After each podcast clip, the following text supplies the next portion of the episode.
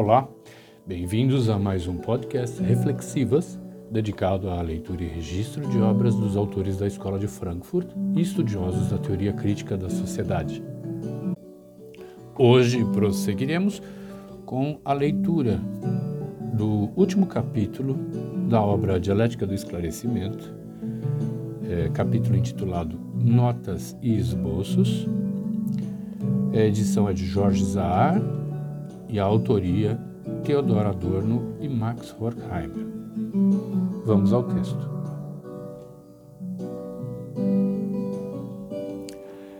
Isolamento pelos meios de comunicação. A afirmação que o meio de comunicação isola não vale apenas no domínio cultural. Não apenas a linguagem mentirosa do locutor de rádio se sedimenta no cérebro das pessoas como a imagem da linguagem e impede-as de falar umas com as outras. Não apenas o louvor da Pepsi Cola abafa o ruído do desmoronamento dos continentes. Não apenas o modelo espectral dos heróis do cinema se projeta sobre o abraço dos adolescentes e mesmo sobre o adultério. O progresso separa literalmente as pessoas. O pequeno guichê da estação ou do banco possibilitava ao caixa cochichar com o colega e partilhar com eles pequenos segredos. As janelas de vidro dos escritórios modernos, os salões gigantescos onde inúmeros empregados trabalham em comum, podendo ser facilmente vigiados pelo público e pelos chefes, não permitem mais nem conversas particulares, nem idílios. Mesmo nas repartições, o contribuinte está protegido do, do desperdício de tempo dos servidores. Mas os meios de comunicação separam as pessoas também fisicamente. A ferrovia foi substituída pelos automóveis. O carro próprio reduz os contatos de viagem a hitchhikers. Nota 23. Caronistas, caronas, Nota do tradutor. Algo inquietantes. As pessoas viajam sobre pneus de borracha, rigorosamente isoladas umas das outras. Em compensação, só se conversa num carro o que se discute em outro. A conversa da família isolada está regulada pelos interesses práticos. Assim como toda família, com uma renda determinada, gasta a mesma percentagem com alojamento, cinema, cigarros, exatamente como a estatística prescreve, assim também os temas são esquematizados segundo as classes de automóveis. Quando se encontram aos domingos ou viajando, em hotéis onde as acomodações e os cardápios são idênticos em cada faixa de preço, os hóspedes descobrem que se tornaram, com o isolamento, cada vez mais semelhantes. A comunicação cuida da assimilação dos homens, isolando-os.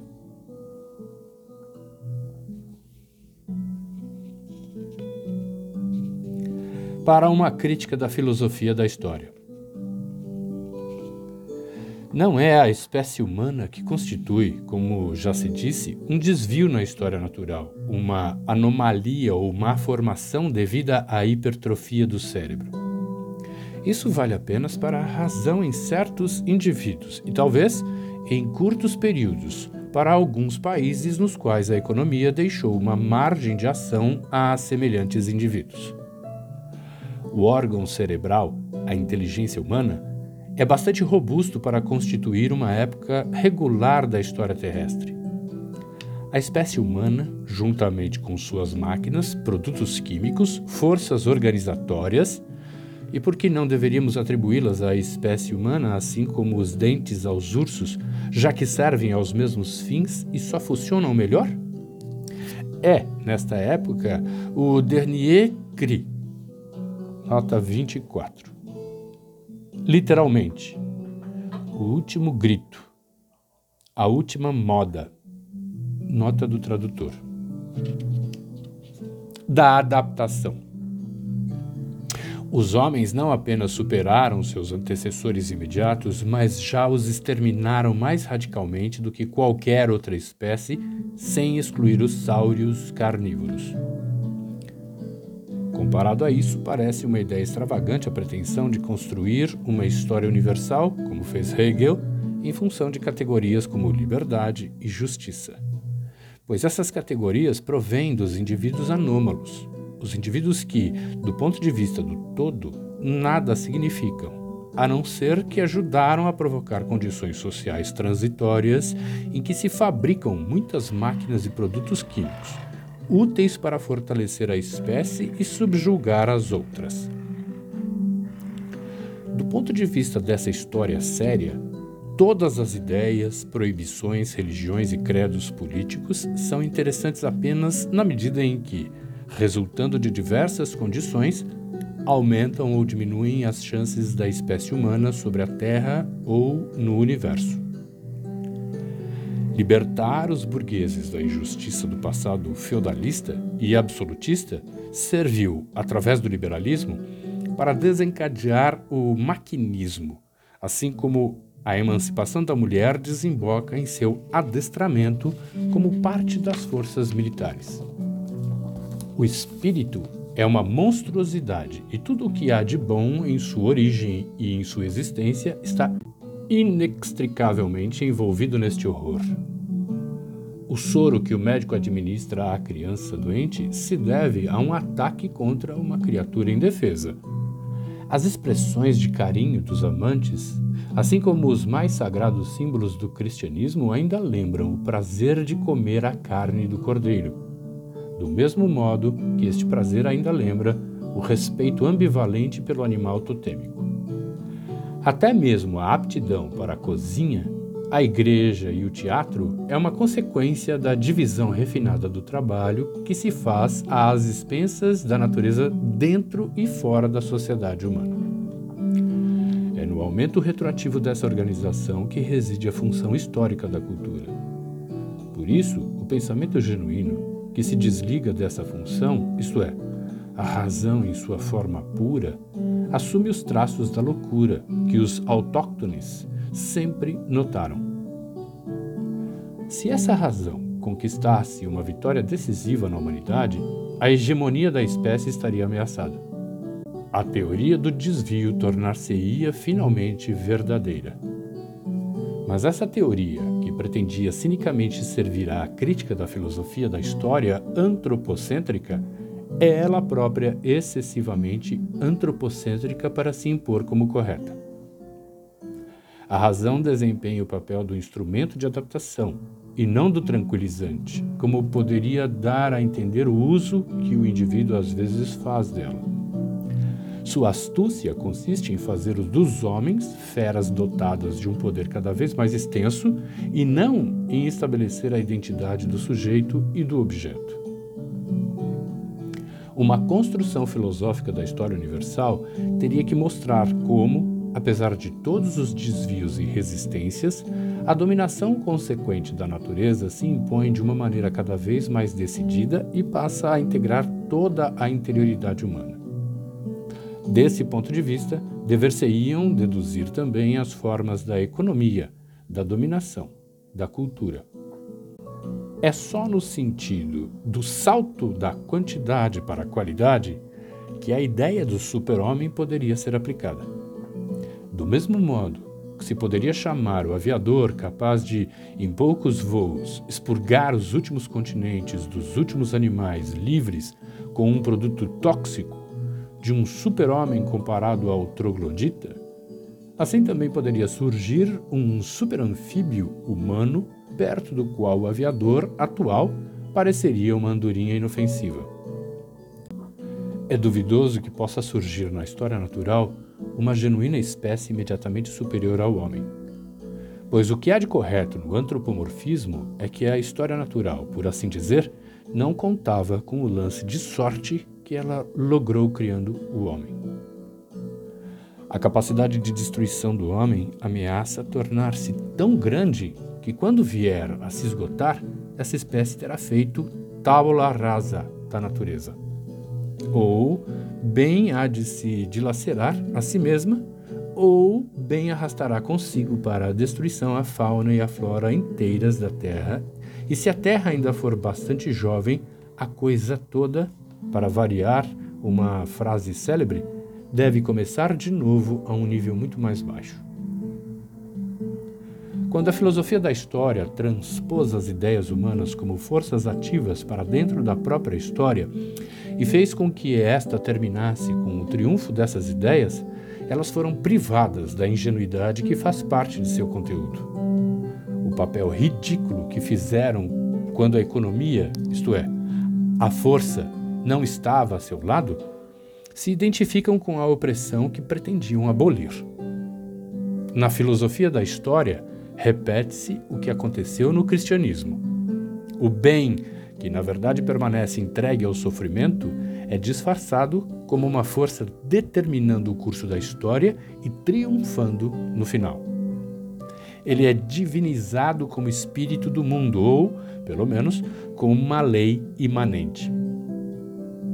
Mas, desse modo, não apenas a história se vê diretamente convertida em seu contrário, mas a própria ideia que devia romper a necessidade, o curso lógico do acontecer, é desfigurada. O risco do desvio é evitado. A impotência erroneamente tomada pelo poder é mais uma vez denegada mediante essa elevação e, por assim dizer, subtraída à lembrança. Assim, o cristianismo, o idealismo e o materialismo, que, a rigor, também contém a verdade, tem também a sua culpa pelas patifarias cometidas em seu nome. Como mensageiros do poder, entre parênteses, ainda que do poder do bem, fecha parênteses, eles se tornaram eles próprios potências históricas dotadas da força de organização e desempenharam, enquanto tais, seu papel sanguinolento na história real da espécie humana. O papel de instrumentos da organização visto que a história, enquanto correlato de uma teoria unitária, como algo de construível, não é o bem, mas justamente o horror, o pensamento, na verdade, é um elemento negativo. A esperança de uma melhoria das condições, na medida em que não é uma mera ilusão, funda-se menos na asseveração de que elas seriam as contradições garantidas, estáveis e definitivas do que precisamente na falta de respeito por tudo aquilo que está tão solidamente fundado no sofrimento geral.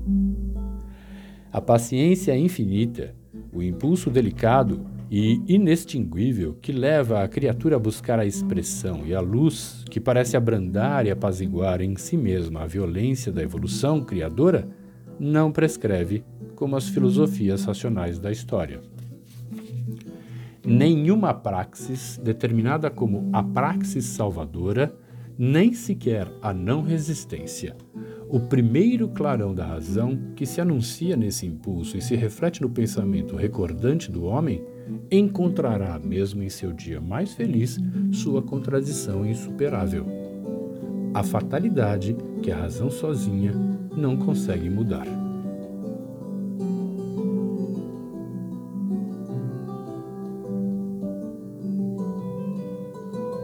Monumentos da Humanidade. A humanidade sempre se sentiu mais à vontade na França do que em qualquer outro lugar. Mas os franceses não sabiam mais. O que se encontrava em seus livros era ideologia, facilmente reconhecível por qualquer um. O que havia de melhor levava uma vida separada.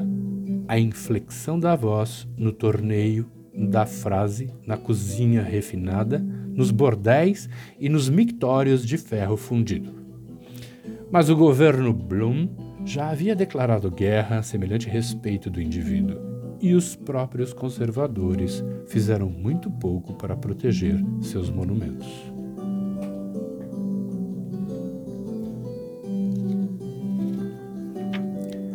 Fragmento de uma teoria do criminoso. Assim como o criminoso, a pena de privação da liberdade também era uma instituição burguesa. Na Idade Média, encarceravam-se os infantes reais que simbolizassem uma incômoda pretensão dinástica. O criminoso, em compensação, era torturado até a morte para incutir na massa da população o respeito pela ordem e pela lei, porque o exemplo da severidade e da crueldade educa os severos e os cruéis para o amor.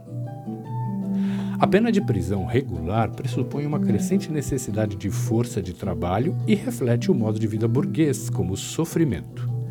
As fileiras de células na moderna penitenciária representam mônadas no autêntico sentido de Leibniz. Abre aspas. As mônadas não têm janelas pelas quais algo possa entrar ou sair. Os acidentes não podem se desprender ou se mover fora das substâncias como o faziam outrora as formas sensíveis dos filósofos escolásticos. Nem a substância, nem o acidente podem penetrar de fora para dentro em uma mônada. Fecha aspas, nota 25. Leibniz, La Monadologie, editora Erdmann, Berlim, 1840, parágrafo 7, página 705. As mônadas não têm nenhuma influência direta umas sobre as outras, quem regula e coordena sua vida é Deus, vale dizer, a direção. Nota 26. Conferir Ibd, parágrafo 51, página 709. A absoluta solidão, o retorno forçado ao próprio eu, cujo ser se reduz à elaboração de um material no ritmo monótono do trabalho, delineiam como um espectro horrível a existência do homem no mundo moderno. O isolamento radical e a redução radical ao mesmo nada sem esperança são idênticos.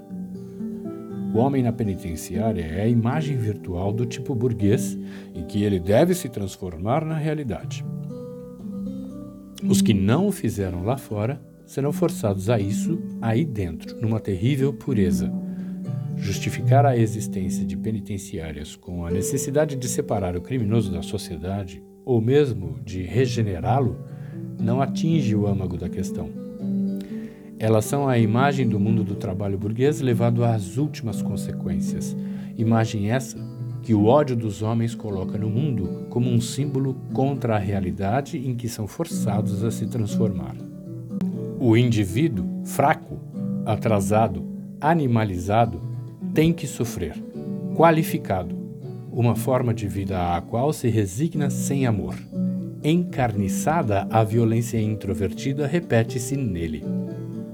O criminoso que, ao cometer seu crime, pôs sua autoconservação acima de tudo, tem, na verdade, um eu mais fraco e mais instável, e o criminoso contumaz é um débil. Os prisioneiros são doentes, sua fraqueza colocou-os numa situação que já havia atacado e continua a atacar o corpo e o espírito. A maioria deles já estava doente quando cometeram o crime que os julgou na prisão, por causa de sua constituição e das circunstâncias. Outros agiram como teria agido qualquer pessoa sadia na mesma constelação de estímulos e motivos, só não tiveram sorte. Os restantes eram mais cruéis e ruins do que a maioria dos homens livres, tão ruins e cruéis em sua pessoa quanto os donos fascistas do mundo pela posição que ocupam. O ato do criminoso comum é obtuso, pessoal, imediato e imediatamente destrutivo. É provável que a substância viva, que é a mesma em cada um, não conseguisse fugir a uma pressão da constituição física e do destino individual com a mesma força da pressão que levou o criminoso a esses atos extremos, de tal sorte que qualquer um de nós teria agido do mesmo modo que o assassino, não houvesse um feliz encadeamento de circunstâncias nos concedido a graça do discernimento. E agora, como prisioneiros, eles são apenas indivíduos que sofrem, e a punição que lhes é infligida é um castigo cego, um acontecimento alheio à sua vontade, uma desgraça como o câncer ou o desmoronamento de uma casa. A prisão é uma longa moléstia. É o que revela a expressão dos prisioneiros, o andar cauteloso, a maneira complicada de pensar, Como os doentes, eles só conseguem falar da sua doença. Quando os limites entre o banditismo respeitável e o banditismo ilegal são objetivamente fluidos, como acontece hoje em dia, os tipos psicológicos também se confundem. Mas, enquanto os criminosos eram doentes, como no século XIX, a prisão representou o inverso de sua fraqueza a energia necessária para se destacar como um indivíduo no mundo ambiente e, ao mesmo tempo, para estabelecer uma ligação com ele através das formas de comunicação autorizadas e assim nele se afirmar, estava corroída no criminoso. Ele representava uma tendência profundamente arraigada no ser vivo e cuja superação é um sinal de evolução. A tendência a perder-se em vez de impor-se ativamente no meio ambiente a propensão a se largar, a regredir à natureza. Freud denominou-a pulsão de morte. Calois, le mimétisme. Nota 27. Conferir R. Calois, Le mythe et l'homme. Paris, 1938, páginas 125 e seguintes. Um vício semelhante atravessa tudo o que se opõe ao progresso inflexível, desde o crime, que é um atalho evitando as formas atuais do trabalho, até a obra de arte sublime. A moleza com respeito às coisas, sem a qual não existe a arte, não está tão afastada da violência crispada do criminoso. A incapacidade de dizer, aspas, não, fecha aspas, que arrasta a adolescente à prostituição determina igualmente a carreira do criminoso. No criminoso, é a negação desprovida da resistência. É contra essa fluidez que, sem consciência determinada, tímida e impotente, abre parênteses, mesmo em sua forma mais brutal, fecha parênteses, imita e ao mesmo tempo destrói a civilização impiedosa que esta eleva as sólidas muralhas das casas de detenção e de correção, que é o seu ideal fixado na pedra. Assim como, segundo Tocqueville, as repúblicas burguesas, ao contrário das monarquias, não violentam o corpo, mas vão direto à alma, assim também os castigos dessa espécie atacam a alma. Seus supliciados não morrem mais amarrados à roda após longos dias e noites, mas apodrecem espiritualmente como um exemplo invisível e silencioso dentro dos enormes prédios das prisões que só o nome, na prática, separa dos manicômios. O fascismo absorve os dois. A concentração do comando sobre a produção inteira traz de volta a sociedade ao nível da dominação direta o desaparecimento da necessidade de fazer um rodeio passando pelo marcado no interior das nações, desaparecem também as mediações espirituais, entre elas o direito. O pensamento que se desenvolvera na transação, como resultado do egoísmo forçado a negociar, se reduz ao planejamento da apropriação violenta. O fascista, capaz de genocídios, surgiu como a pura essência do fabricante alemão, só o poder distingue ainda do criminoso. O rodeio tornou-se desnecessário. O direito civil que continuava a funcionar para dirimir os litígios dos empresários que sobreviviam à sombra da grande indústria tornou-se uma espécie de tribunal arbitral uma forma de justiça dispensada aos inferiores e não levando mais em conta os interesses dos concernidos, em suma, o puro terror. Mas era através da proteção legal, agora em vias de desaparecer, que a propriedade era definida. O monopólio, enquanto forma acabada da propriedade privada, destrói esse conceito. Do contrato social e político, que o fascismo substitui por tratados secretos nas relações entre as potências, o fascismo só conserva no interior do país a coerção do universal que seus servidores impõem espontaneamente ao resto da humanidade. No estado total, o crime e o castigo são liquidados como resíduos supersticiosos e a prática do puro e simples extermínio dos recalcitrantes certa de seu objetivo político, vai se difundindo sob o regime dos criminosos pela Europa inteira.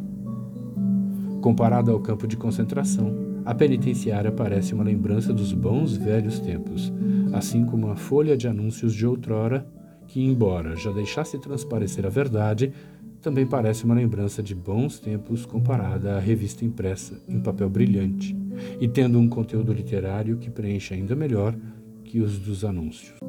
Mesmo quando se trata de Miguel Ângelo, a função do boletim comercial, sinal de dominação e propaganda.